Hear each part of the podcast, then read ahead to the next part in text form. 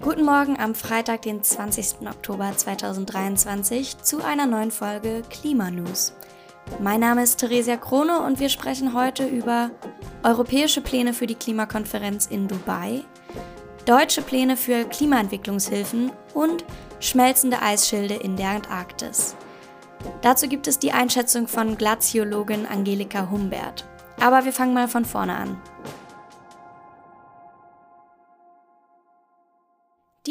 Und die COP. Ende November steht die Weltklimakonferenz COP28 in Dubai in den Vereinigten Arabischen Emiraten an. Bis dahin muss sich die EU auf eine gemeinsame Verhandlungsposition einigen. Am Montag trafen sich deshalb die EU-Umweltministerinnen in Luxemburg. Der Kompromiss? Ziemlich ernüchternd. Viele schöne Worte, wenig Neues und vor allem keine ehrgeizigen Ziele. Es bleibt beim Fit for 55 Paket und den bisherigen NDC, also den nationalen Klimabeiträgen. Das heißt konkret, bis 2030 sollen die CO2-Emissionen der EU um mindestens 55 Prozent reduziert werden und die nationalen festgelegten Beiträge zur Emissionsreduzierung und Anpassung an die Auswirkungen der Klimakrise werden erst einmal nicht verschärft. Vor allem der neue Klimakommissar Hoekstra steht deshalb nun in der Kritik. Er war mit deutlich größeren Klimaversprechen angetreten und konnte sich nicht durchsetzen. Dem Ausgang der Verhandlungen stehen Kritiker deshalb skeptisch gegenüber. Das liegt nicht nur an den vergleichsweise geringen Anforderungen der EU an den Beschluss, Verhandlungsführer Hoekstra hatte zuletzt wegen seiner beruflichen Vergangenheit Misstrauen erregt. Der Politiker war vor seinem Amt Manager des Ölkonzerns Shell und trifft auf der COP auf alte Kollegen. Präsident der Klimakonferenz Sultan Ahmed El Jaber ist nämlich auch Geschäftsführer des Erdölkonzerns Abu Dhabi National Oil Company. Lediglich eine kleine Erleichterung gab es am Montag. Deutschland konnte sich nicht durchsetzen mit der Forderung, Ausnahmeregelungen für synthetische Kraftstoffe, sogenannte E-Fuels, in einer zusätzlichen Klausel in den Beschluss zu Emissionsgrenzwerten schwerer Nutzfahrzeuge aufzunehmen. Konkret sollen nun neue LKWs bis 2040 zu 90 Prozent und Stadtbusse bis 2035 komplett emissionsfrei sein. Der Kompromiss muss noch von den Abgeordneten final ausgehandelt und im EU-Parlament beschlossen werden, ist aber ein entscheidender Schritt in Richtung Antriebswende. Deutschland und Klimaentwicklungshilfen. Deutschland wird in Zukunft weniger für Entwicklungshilfen ausgeben. Um insgesamt 641,3 Millionen Euro sinken die Ausgaben, um genau zu sein. Diese Differenz soll nächstes Jahr auf das Bundesministerium für wirtschaftliche Zusammenarbeit und Entwicklung, kurz BMZ, zukommen, sollte sich der aktuelle Haushaltsentwurf für 2024 nicht mehr radikal ändern. Was erstmal recht abstrakt klingt, bedeutet, dass die Bundesrepublik deutlich weniger für Krisenbewältigung und Wiederaufbau, Zuschüsse in andere Ländern und sogenannte technische Zusammenarbeit ausgeben kann. Das umfasst Vorhaben, die darauf abzielen, die Leistungsfähigkeit von Menschen und Organisationen, besonders auch ärmerer Bevölkerungsgruppen in den Kooperationsländern zu erhöhen, wie es in offiziellen Dokumenten heißt.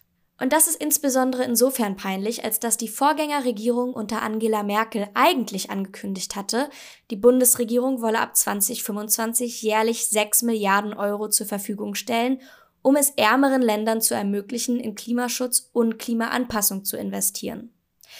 Entsprechend hagelt es jetzt Kritik. Volkmar Klein, Sprecher der CDU-CSU-Fraktion für wirtschaftliche Zusammenarbeit und Entwicklung etwa, nannte die Kürzung bei der ersten Lesung im Bundestag im September peinlich und wies auf den Widerspruch hin, der diese Kürzungen in Anbetracht der von Kanzler Scholz beschworenen Zeitenwende darstellt.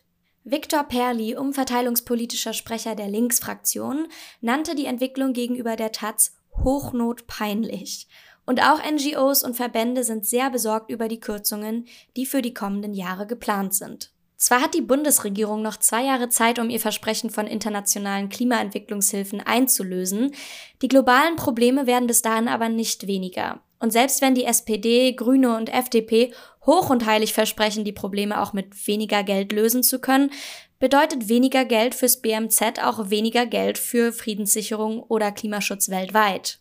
Wenn dich das Thema interessiert, findest du in den Shownotes einen Beitrag, der das ausführlicher thematisiert und eine überraschend gut gemachte interaktive Aufschlüsselung des Haushaltsentwurfs für 2024.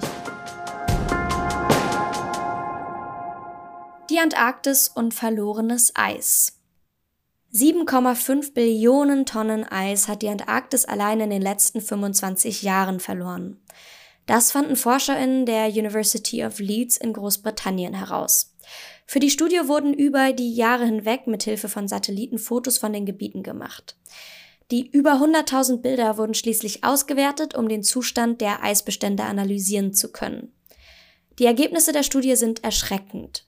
Über 40 Prozent des antarktischen Schelfeis hat an Fläche verloren. Studienleitautor Benjamin Davison erklärt, normalerweise würden sich die Eisbestände der Antarktis nach einer Phase des Schmelzens langsam wieder erneuern. Jetzt wird aber deutlich, dass es für die Flächen oft no sign for recovery gebe. Das Eis dort sei unwiederbringlich verloren. Die ForscherInnen sind sich sicher, dass sich das Schmelzen auf den Klimawandel zurückführen lässt.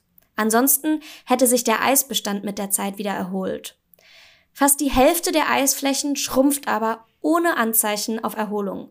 Und erst letzten Monat fand eine Studie heraus, dass sich die Antarktis fast zweimal schneller als der Rest der Welt erwärmt und auch noch deutlich schneller als Klimawandelmodelle es vorhersagen. Durch das schnelle Schmelzen der Eisbestände gelangten große Wassermengen in den Ozean, mit enormen Auswirkungen auf die Stabilität des antarktischen Eisschilds, auf die Meeresströmung um den Kontinent, aber auch global und auf den Meeresspiegelanstieg. Was die enorme Eisschmelze bedeutet und welches Bild sie für die Zukunft aufzeigt, das habe ich Professorin Angelika Humbert gefragt. Sie ist Glaziologin und Leiterin der Arbeitsgruppe Eisschildmodellierung am Alfred Wegener Institut und forscht in der Antarktis, in Grönland und in Bremerhaven. Sie hat mir das kurz und knapp zusammengefasst. Die Studie der Kollegen zeigt einen deutlichen Rückgang der Schelfeise rund um die Antarktis. Schelfeise wirken als Rückhaltekräfte für die Inlandeisgletscher. Und die Tatsache, dass die Schelfeise kontinuierlich zurückgehen und dünner werden, hat immer Effekte auch auf den Anstieg des Meeresspiegels. Hier ist es ganz wichtig zu betrachten, dass wir den CO2-Ausstoß reduzieren müssen, damit die Temperaturen in Atmosphäre und Ozean wieder zu niedrigeren Leveln zurückgehen. Ohne das ist nicht zu erwarten, dass die Schelfeise in der Zukunft sich anders verhalten werden, als sich weiter zurückzuziehen. Und mit Ihrer Einschätzung endet diese Folge Klima News am Freitag, den 20. Oktober 2023. Redaktionell verantwortlich waren heute Jonathan Auer, Johann Lensing, Kira Jedda und Hanna Eller. Produktion Jonathan Auer. Alle angesprochenen Artikel und Links findest du wie üblich in den Show Notes. Der Redaktionsschluss für diese Folge war am Donnerstag, dem 19. Oktober um 12 Uhr. Wenn dir die Folge gefallen hat, freuen wir uns sehr, wenn du uns Feedback dalässt. Ansonsten verabschiedet sich Theresia Krone am Mikrofon hiermit ins Wochenende und wünscht dir das Beste. Bis Montag!